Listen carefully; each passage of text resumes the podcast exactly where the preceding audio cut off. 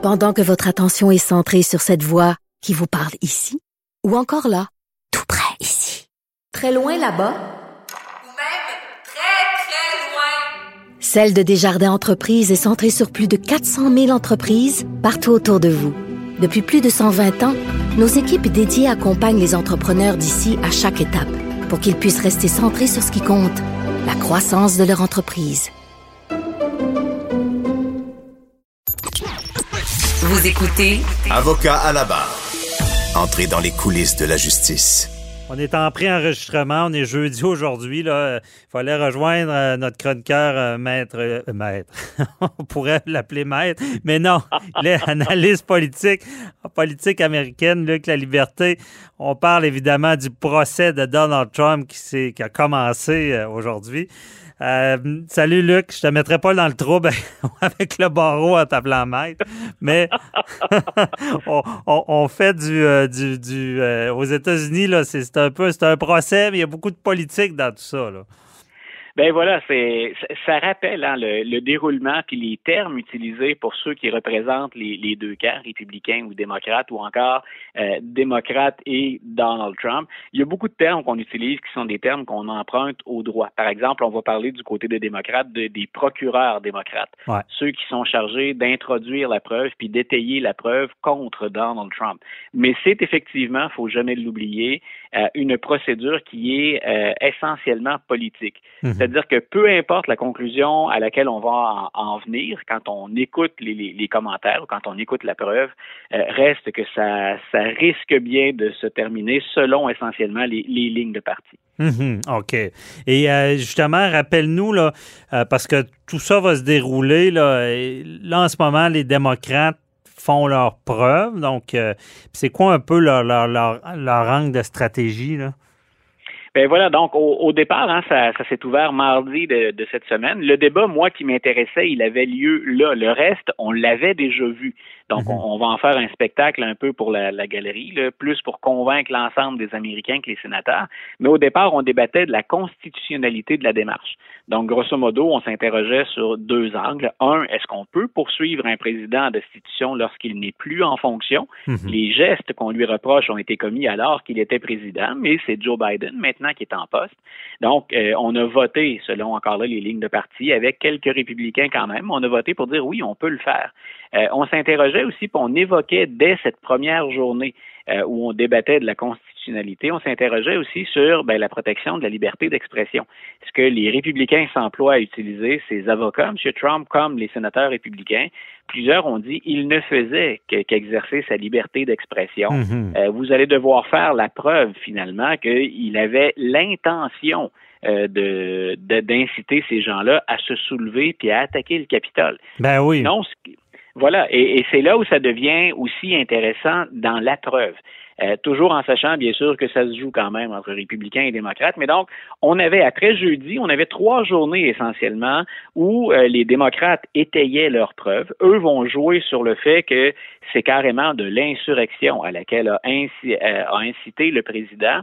Et on a, on n'a rien inventé de fait, mais on a joué la totale. C'est-à-dire que tout ce qu'on a entendu le 6 janvier, entendu et vu à la télévision, les discours du président, puis ensuite les mouvements de foule, les mouvements de ses partisans qui sont parvenus à entrer au Capitole, c'est- très clair qu'il y a un lien entre les deux. Donc les démocrates ont joué là-dessus. La preuve, elle est assez accablante. Pour eux, c'est une, une forme de préméditation de Donald Trump. De...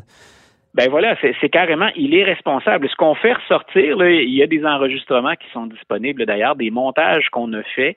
Euh, les montages sont réalisés bien sûr par l'équipe démocrate, mais tout ça, ce sont des faits, des images qu'on a pu voir le 6 janvier ou encore qui ont circulé après, parce que les manifestants ont eu la bonne ou la mauvaise idée pour eux de se filmer en train d'attaquer le Capitole, puis on les entend s'exprimer. Ouais. Et on, on fait jouer du côté démocrate, c'est assez habile, hein, si on veut marquer les esprits, ben on fait jouer les propos du président, on l'entend, et ensuite... Et là, est-ce qu'il est scindé? le- on appelle ça en droit être scindé, prendre un bout d'un d'un discours, par exemple, qui, qui fait notre Oui. affaire. Puis euh, Ah. couper celui qui fait pas notre affaire. Est-ce que ça ressemble à ça? C'est-à-dire que dans, dans le cas de Donald Trump, on n'aurait pas grand-chose à, à couper parce que le président, dans son discours, ce qu'il faut démontrer, c'est j'avais l'intention que ce soit violent. Mais c'est très clair dans les propos du président qu'il leur demande de renverser le résultat de l'élection. Maintenant, Mais il leur a dit pas, mais armes- c'est moi que. Il me semble que j'ai entendu qu'il dit, euh, il dit ça, de faire ça en paix ou euh, peacefully. Ça se peut-tu? Ou...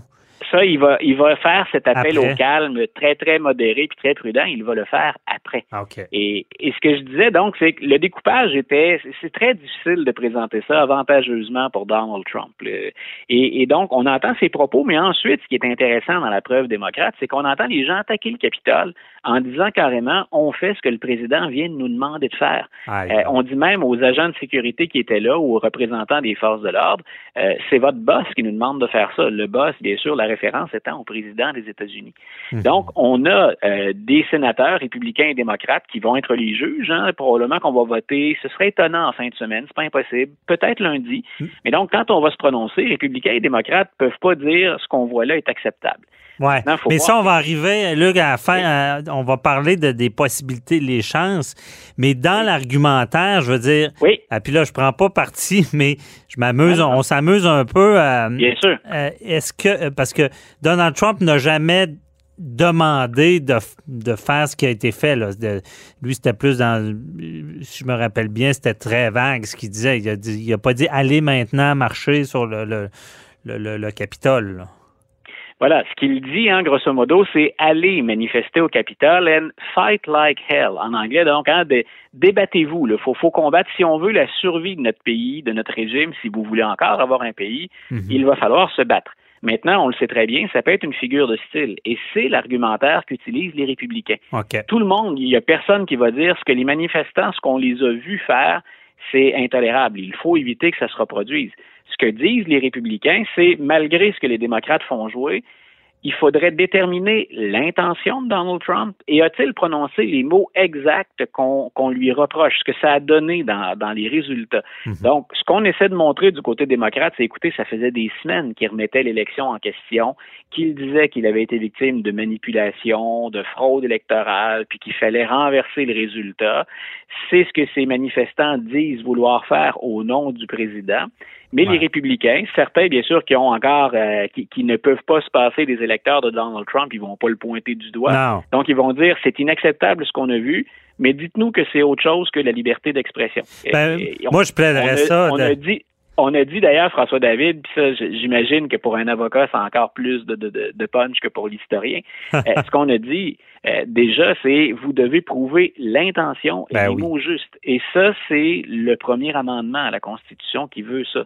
Sinon, ce qu'on a dit, c'est quel politicien n'a pas déjà prononcé un discours enflammé dans lequel on utilise des images, mais ce ne sont que des représentations, hein, on n'est pas dans le concret.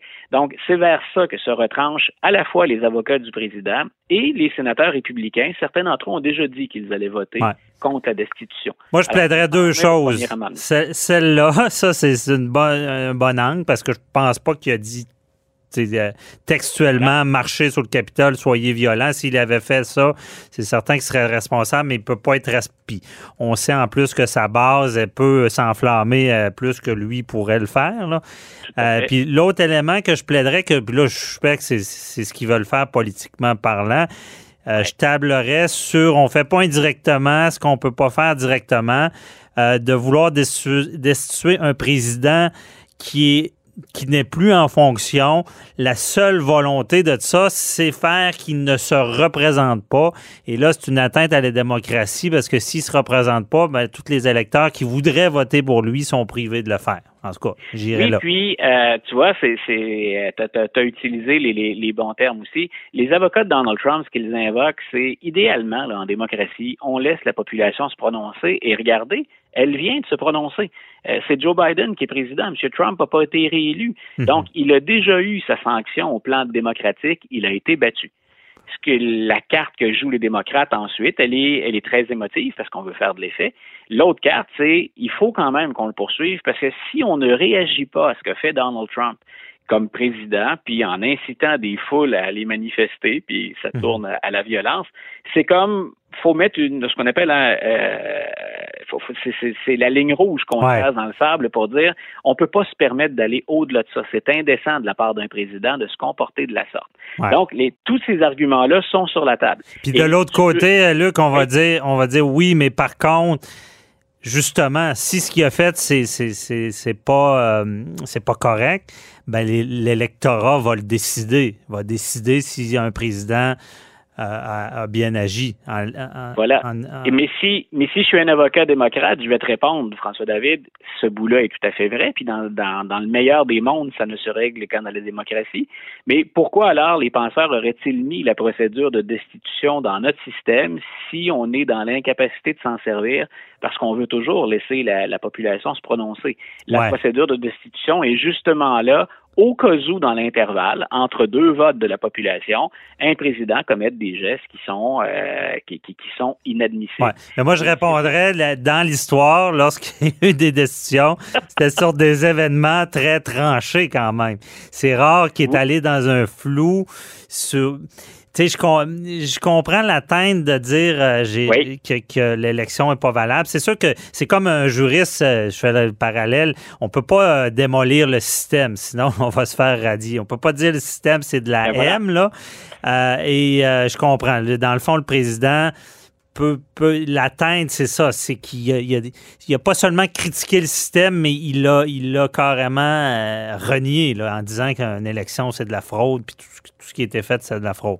Peut-être là, ça peut être tranché, mais pour la, pour la, la lever au Capitole, c'est désastreux ce qui est arrivé, mais je vois mal qu'on peut lui attribuer directement. euh, Voilà, C'est- très, très, très. C'est là où même, devant un tribunal, il y aurait vraiment un enjeu, il y aurait véritablement un débat sur cette question-là. Puis ça, ce bout-là, euh, tu, tu l'as vécu, tu le vis, tu l'as étudié beaucoup plus que moi. Donc, devant un tribunal, c'est la preuve, c'est l'intention puis les mots exacts qu'on Mhm. qu'on remettrait en, en question. Moi, ce qui me déçoit comme, comme prof, parce que j'enseigne tout ça après, j'entre en classe puis je dis, ben voici ce que la Constitution dit ou ne dit pas Ben oui. c'est que dans un processus partisan, finalement, on ne va pas trancher un certain nombre de choses qu'on devrait trancher dans la Constitution américaine. Par exemple, quand on en est encore sur des interprétations, à savoir peut-on poursuivre ou continuer à poursuivre un président en destitution quand il n'est plus là, les constitutionnalistes ont presque tous dit on a le droit de le faire. OK. Euh, mais c'est pas écrit nulle part. Donc, moi, ce que j'aimerais bien, c'est qu'on on constate qu'il existe des flous, hein, qu'il existe des, des, des creux, des zones d'ombre dans la Constitution américaine. Moi, j'aimerais ça qu'on éclaire ensuite le, le- le contenu de la Constitution. Malheureusement, ça, on ne le fera pas. Non, On, on a entendu les avocats des deux camps, euh, mais on n'a rien tranché sur cette question. Parce que le- de toute façon, on- là, on n'a pas le temps de, de l'ex- de l'expliquer, on en reparlera. Le, le vote sera politique. Est-ce que 12 euh, républicains vont défroquer? Je pense que c'est ça le chiffre. Là. Est-ce qu'il C'est-à-dire qu'il y, en a, il y en a déjà cinq dont on pense, il en faut C'est ça. 17 des 17. républicains au total qui votent. Mais il y en a les 5 qui pourraient, là. Ouais. Il y en a cinq dont on s'attend à ce qu'ils votent pour la destitution, mais il en manque donc 12 autres. Ouais. Les 12 autres, d'ici à la fin de semaine ou à lundi prochain, écoute, je serais prêt à parier quand même pas mal pour dire Donald Trump va s'en tirer Ouais. une deuxième fois. Ça prendrait des. Justement, il reste la plaidoirie. Ça, en tout cas, ça prend des méchants avocats pour euh, changer l'opinion de 12 républicains. Merci beaucoup, Luc. C'est tout le temps qu'on avait. Très intéressant. Bon, on suit ça avec, avec attention, mais on s'en reparle. Parfait. Une bonne fin de journée. Bonne puis fin de salut, journée. euh, salut aux auditeurs. Bye. Bye.